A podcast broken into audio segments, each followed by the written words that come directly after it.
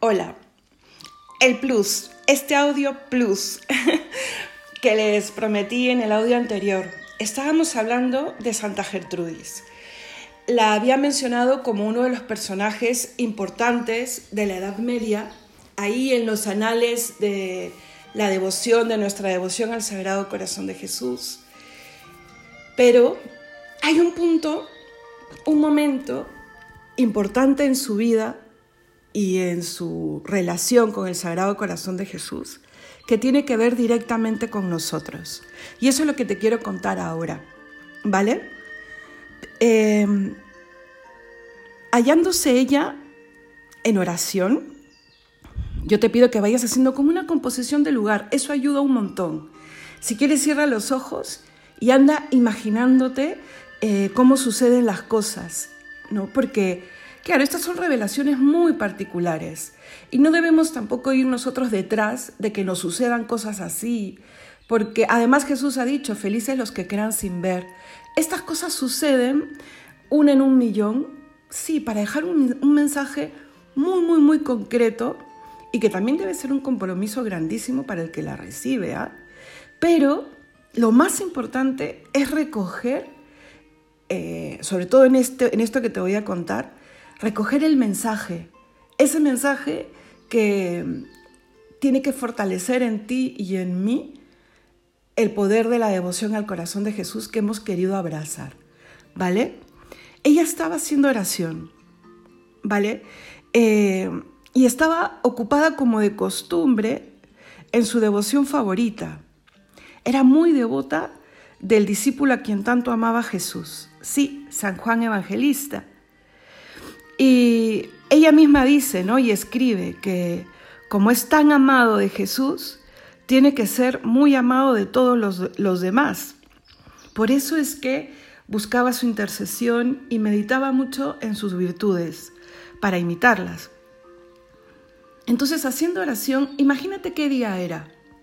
El 27 de diciembre, día de la fiesta de San Juan Evangelista. No te olvides de esa fecha, ¿vale? Apúntala por ahí, 27 de diciembre. Estaba ella haciendo oración y se dejó ver San Juan Evangelista, como se dice, ¿no? Se apareció colmándola de mil y mil pruebas de amistad. Esto lo escribe ella así. Se apareció colmándome de mil y mil pruebas de amistad. Y ella le dijo, voy a leer parte de sus escritos, ¿ok? ¿Qué gracia podría yo obtener, miserable de mí, en vuestra dulcísima fiesta? pregunta ella. Él le responde, ven conmigo, tú eres la elegida de mi Señor. Ven y descansaremos juntos sobre el dulcísimo seno de Jesús, en el cual están encerrados todos los tesoros de la bienaventuranza. Y tomándola consigo, la condujo junto a nuestro tierno Salvador, colocándola a su derecha y retirándose él a su izquierda. San Juan la lleva, acá un paréntesis, y ambos reposarán suavemente sobre el costado abierto del Señor Jesús. Y el bienaventurado San Juan, poniendo el dedo respetuosamente, con mucha ternura, sobre el costado del Salvador, le dice a Santa Gertrudis, He aquí el santo de los santos, que encierra en sí todos los bienes del cielo y de la tierra. Que eso hable en nuestro corazón, hermanos. Él es el santo de los santos. No hay bien que pueda más que Él. Y bueno, y como ella experimentara delicias inefables al percibir las santísimas eh, pulsaciones con que latía el corazón divino, o sea, ella, ella tiene un encuentro que jamás había tenido. Ella experimenta lo que experimenta San Juan en la última cena. Ella se encuentra con el mismísimo amor de Dios que está presente, que, está, eh, eh, que es real, que está vivo y que además es manantiales de tesoros y gracias. O sea, eso que es la devoción al corazón de Jesús, las dos cosas juntas. ¿Y ustedes qué creen que después de experimentar eso, es que ¿qué debe ser, hermanos? No, no hay palabras que expliquen qué cosa, y ella misma lo dirá y luego lo dirá Santa Margarita, no hay palabras que puedan explicar y ellas usarán, tratarán de usar las que más nos acerquen, pero ni siquiera, ¿no? Em, cuando, cuando Paz termina este momento de, de sublime encuentro con el Señor, ella se dirige a San Juan. ¿Y ustedes qué creen que le dice? A mí me encanta esta parte, ¿vale? Y esto perfila un poco el cómo es Santa Gertrudis, ¿no? Una mujer de mucho carácter, una mujer... Eh, eh, em, sí, o sea, es que me encanta cómo se combina la, sublime vida espiritual con una personalidad normal, eh, fuerte, como la de San Juan, ¿no? El Señor dijo que era el hijo del trueno, ¿no? Porque, en fin, miren lo que le dice Santa Gertrudis. ¿Acaso no percibisteis, oh discípulo amado de Jesús, la armonía y el encanto de estas pulsaciones cuando reclinasteis la cabeza sobre este bendito pecho? Claro, o sea, es lógico que hagas esa pregunta, ¿no es cierto? O sea, Claro, Santa Gertrudis, y me encanta por reclamona, ¿no? Le dice, tú has escrito un evangelio, has escrito cartas, has escrito el Apocalipsis, ¿por qué no le hablaste a los cristianos de, lo que está escondido en ese corazón abierto? ¿Por qué no les hablaste de, de en fin, ¿no? Y, y, creo que eso les preguntaríamos mucho de nosotros, ¿no? Mira lo que le responde. Escucha lo que le responde. Cierto que las percibí y sentí, y que su inefable suavidad penetró mi alma como el aguamiel impregna con su dulzor un bocado de pan tierno. Más aún, mi alma se puso tan ardiente como el agua que hierve a borbotones, encerrada dentro de una caldera colocada sobre el fuego. ¿Por qué, pues, replicó ella, guardasteis acerca de esto tan perfecto silencio que ni una sola palabra dijisteis por donde pudiéramos intuirlo para provecho de nuestras almas? Claro, es lógico que le pregunte eso, ¿no? Pero miren lo que le responde él. Mi misión era presentar a la iglesia acerca del verbo increado de Dios Claro, porque San Juan, esto es un poco otro tema, ¿no? Pero San Juan escribe su evangelio y sus cartas como respuesta a algo que está sucediendo en la iglesia en ese momento, ¿no? En el siglo I de Cristo. Y sigue diciéndole, ¿no? Una sencilla palabra que fuera capaz de satisfacer los anhelos de la inteligencia de todas las generaciones futuras. O sea, le está diciendo que, está, pues, San Juan, ¿se acuerdan que lo vimos?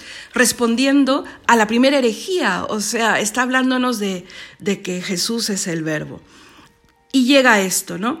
En cuanto a la dulzura expresada por las pulsaciones del corazón de Jesús, está reservado a los últimos tiempos el darla a conocer a fin de que el mundo, entumecido por los años, recobre algún calor de caridad divina al recordarle estos misterios. ¿Has caído la cuenta? Mira, yo tuve que leerlo como tres veces para ver si lo que estaba diciendo era lo que estaba intuyendo. Así si quieres tú pon, pausa y retrocede. Está hablando de nosotros.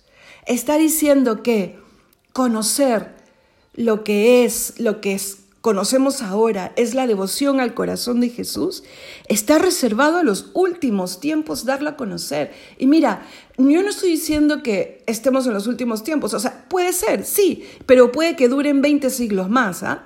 Pero San Juan está diciendo, no fue ni para el primer siglo y tampoco es ahora, le dice a Santa Gertrudis, ¿no? Está reservado, o sea, en el siglo XIII, está reservado para esos últimos tiempos, que están marcados con qué? Mira lo que dice, ¿ah? Para que la humanidad, entumecida por los años, recobre algún calor de caridad divina, recordando los misterios, claro, los misterios de Jesucristo, de su vida, de su nacimiento, de su pasión, muerte y resurrección. Eso es lo que muestra el corazón de Dios. Yo les decía, ¿no? Cuando te pongas frente al corazón de Jesús, eh, tienes que poder reconocer qué cosa se venera y se adora ahí. La humanidad de Jesucristo viva, el corazón de carne, me dejó entender, no solo es una no es algo metafórico que habla del amor de Dios cuando hablamos de corazón de Jesús. No, no solo. Siempre acuérdate, son dos cosas. Que el verbo se ha hecho carne y por eso tiene un corazón vivo, de carne, como el nuestro. O sea, ahí ya es para caer de rodillas. ¿Por qué te has hecho hombre por mí? ¿Por qué has cruzado eh, ese abismo que separa a la divinidad con su criatura? Pues por amor.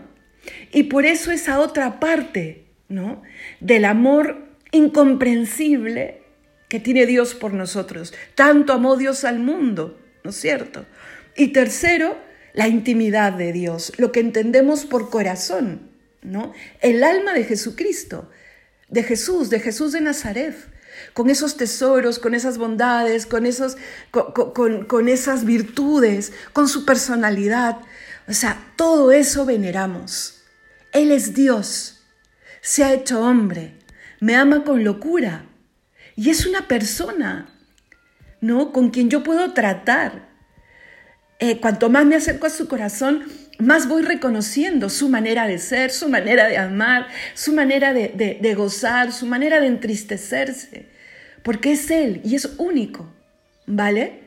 Entonces, San Juan por eso está diciendo, llegará un tiempo en donde tendrá que haber una revelación especial, ¿no? Sí, particular, pero especial, que vuelva a recordar. Acuérdate también de eso, vuelva a recordar. No va a traer nada, no, o sea, vuelve a recordar todo el misterio del amor de Dios con nosotros, que está ahí presente en ese corazón. A mí se me escarapeló el cuerpo. Como Dios le dice a esta mujer a través de San Juan, llegará un tiempo en donde la sociedad estará particularmente fría.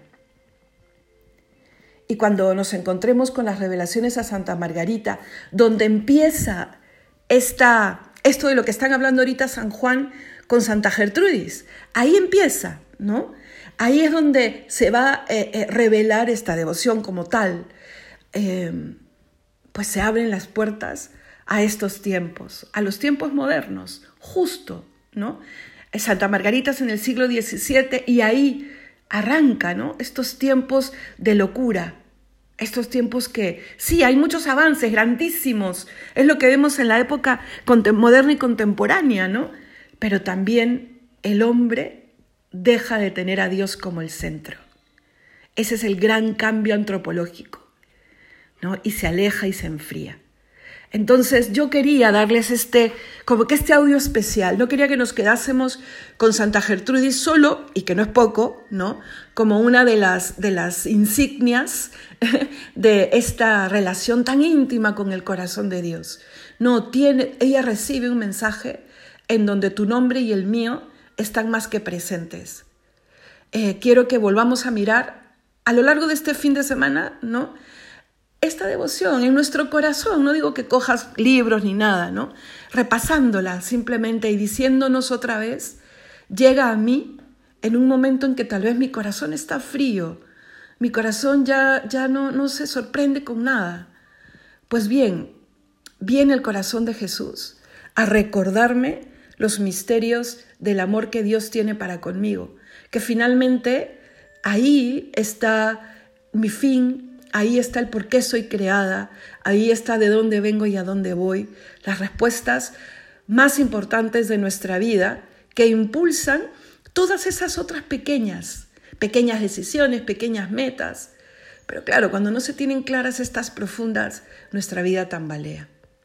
Que Dios te bendiga y no te olvides que estás en la mente, en los anhelos y en el corazón de Dios desde siempre.